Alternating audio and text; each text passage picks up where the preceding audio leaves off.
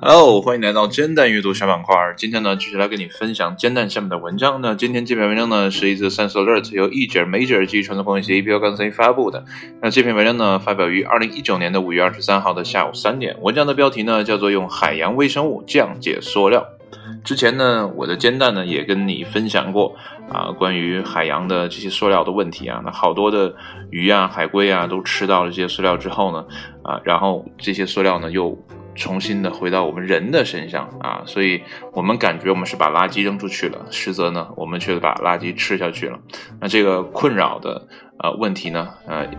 之前呢我看的时候还没有。方法啊，那现在这篇文章呢，似乎就是要解决的办法了。好了，闲话少叙，来看文章是怎么说的吧。海洋里呢有太多的塑料，毫无疑问呢，这都是人类的错。幸好呢，最近我们发现了很多能够消化塑料的微生物，而一支呢国际科研团队呢正在研究一般的海洋微生物群落如何在塑料上集聚，并使其降解。塑料落入海洋，就会受到一系列非生物因素的影响，包括紫外线辐射、波动的温度和海水的侵蚀。环境因素呢，把塑料垃圾逐步转化成塑料啊、微塑料啊和纳米颗粒。这个纳米颗粒呢，其实就是最后进入鱼啊、进入人体的这些东西啊，因为足够小，我们人的真的是很难看到。那由于呢，汤基产生在塑料里面。因此呢，非生物降解呢先于并刺激生物降解出现。希腊克里特岛技术大学的环境工程师，这叫 Avadokia，Avadokia 啊，在论文中呢解释到，因此呢，生物可以沉积在塑料被侵蚀的表面上，将其用作呃基质和碳源。啊，这不太能理解是什么意思啊，反正就是说。呃，我理解可能这些微生物就进去了，然后呢，把它们当做一些能源的来源吧，然后逐步的进行分解哈。嗯，这个我觉得懂的人可能会一听就懂啊。那为了研究微生物进一步降解塑料的效率呢，研究人员从希腊的两处海滩呢收集了。被天然侵蚀的聚乙烯啊，就是 PE 和呢聚苯乙烯的碎片啊，这个聚苯乙烯呢是 PS 啊。他们呢把样品呢洗涤后切成小块，浸入到盐水溶液中，溶液呢相当于海水。然后呢引入两种不同的微生物群落，海洋中原生的天然生物，那这里面呢包括几种不同的物种啊，以及呢人为呃这个强化型的细菌，后者呢可以在塑料表面上进行。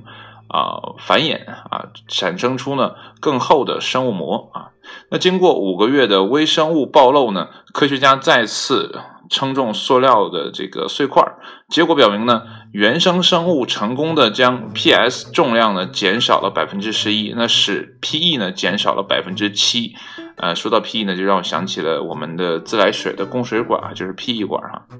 呃，那生物工程强化细菌呢，并没有消化大量塑料。那尽管呢，该团队指出呢，他们似乎要坚持发展出更富呃更丰富的生物群落啊。那引人注目的是呢，到目前为止最成功的结果呢，来自一项使用驯化微生物的实验。那么之前呢，已经在塑料上发展过的微生物。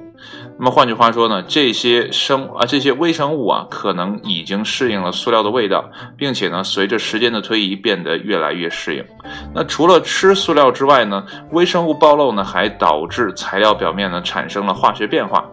那么产生汤基和双键，并且呢，在水分子啊水平上出现了断裂等过程。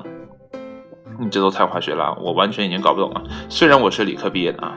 那么这不是科学家第一次利用微生物来处理塑料。那么多年来呢，研究人员呢一直在研究啊如何用有机体降解塑料。我们所做的每一项突破呢，无论多么微小，都是朝着最终的目标前进。然而呢，在发明出高效降解塑料的技术之前，我们呢可以利用微生物来缓解环境的压力。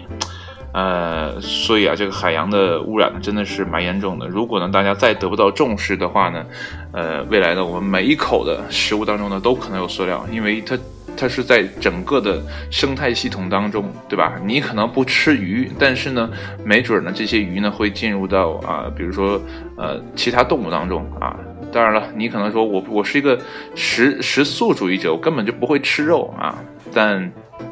这也不好说。呃，雨水里啊会不会融融到这些东西？那会不会呃在呃下雨的过程中，在蔬菜上也会有这些残留呢？不好说，对不对？因为纳米级的东西你又看不到。啊，所以这些东西呢，呃，如果没有一个合适的方法去处理的话呢，对于未来的人类来说呢，真的是一个很麻烦的事情啊。我们前人呢可以无数次的护过这个地球啊，最终的结果呢都是由后人来啊承受啊。但是后人的脑子或者说未来的科技呢，一定是更先进于现在的。现在我们看起来是问题的东西呢，也许未来的聪明大脑呢会帮我们解决，甚至说我们的人工智能呢啊会有一些算法呀，或者说一些模拟的方式呢，能把这些。啊，物质呢给降解掉啊，这都说不好。这让我想起了之前看《天蝎》啊，一部美剧啊，里面的呃，Water Water O'Brien 啊，他呢在带领自己的团队呢去把海洋上的这些漂浮的塑料东西呢，给它变成一个孤岛啊，用一种什么技术我也不太。呃，记得了哈，就把这些东西呢聚集到一起啊，让他们不要四处乱乱飘，最后呢收集起来进行统一的这样的一个处理。呃，然后呢前上周啊看《极限挑战》，我很少看这个综艺节目，《极限挑战》可能是这些年唯一看的一个，我觉得他们还蛮正能量的。呃，就是第一期节目呢就教大家如何的回收垃圾，有的时候呢，呃自己。想把这些垃圾呢分门别类的扔出去啊，但是呢，外面的垃圾桶只有一个啊，就一个一个口让你去丢，啊，所以这是一个全社会的呃东西啊，即便你分类了，可能也没有办法很好的去处理。对吧？那天呢，我在家拆一个糖盒啊，就是现在不很多结婚的呃典礼上都会发糖盒嘛，一种铝铝的铝做的那种糖盒。然后呢，它那个盖儿呢就比较的精致。然后我拆开之后呢，里面大概有什么呢？有那种绸缎啊，它是用呃应该是那种热熔胶啊固定在那个盖儿上的啊，这里面有热熔胶一部分。这是一种化学物质，然后还有呢，我刚才说的绸缎，绸缎上面呢，呃，还绑了一些花那这些花呢，是由我看好像是有纸，还有一些塑料，还有一些铁丝，然后还有一些呃，我可能说不上来的东西啊做成的。呃，你整个的这样一个小小的东西，很不起眼的一个东西，上面有很多种成分，如果你不去拆解它，直接把它随意的丢掉。那天我就随意的丢掉了，因为我是拆开了，我拆开了，但是没得选啊，我只能这么丢啊，我因为外面没有收说呃金属的回收啊，可污染回收，呃，然后可回收的啊怎么样的怎么样，这都没有啊，只有外面只有一个垃圾桶，你只能把所有东西都丢到一起，所有的生活垃圾啊，无论干湿，无论有害还是怎么样的，你通通的只能丢到一起，呃，但是前些年呢，我听到别人有人说哈，中国的呃这个。废物利用的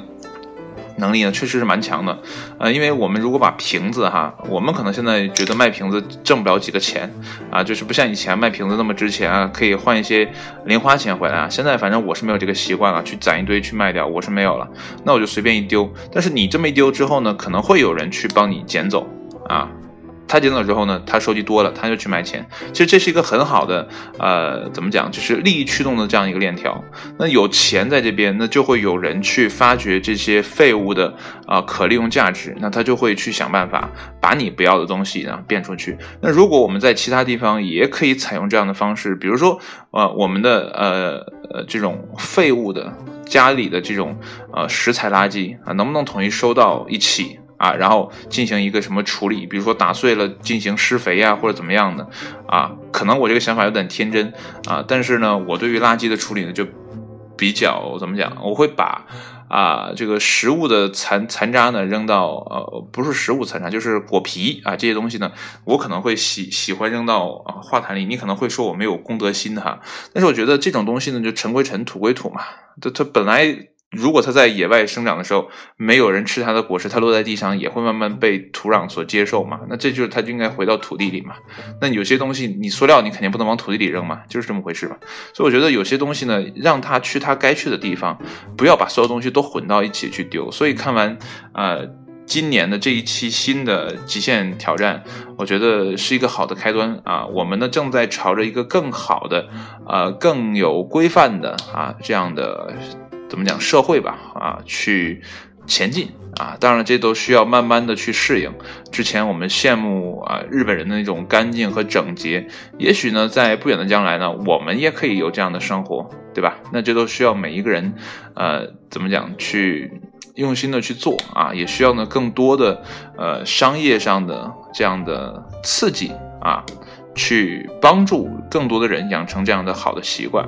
啊。俗话说无利不起早嘛，对吧？你要有一点好处啊，或者说让人看到远期的好处，哪怕不是眼前的，或者远能让他看到一个长远的好处，你去能说服他，我觉得这都是很好的，用一些手段啊。不单单是说靠金钱来解决问题，可能啊一个不经意的演讲，或者说像《极限挑战》的这样的节目呢，都可以去让我们这个世界变得更美好，对不对？好了，今天的节目就到这里，谢谢你的收听，我们下一期再见，拜拜。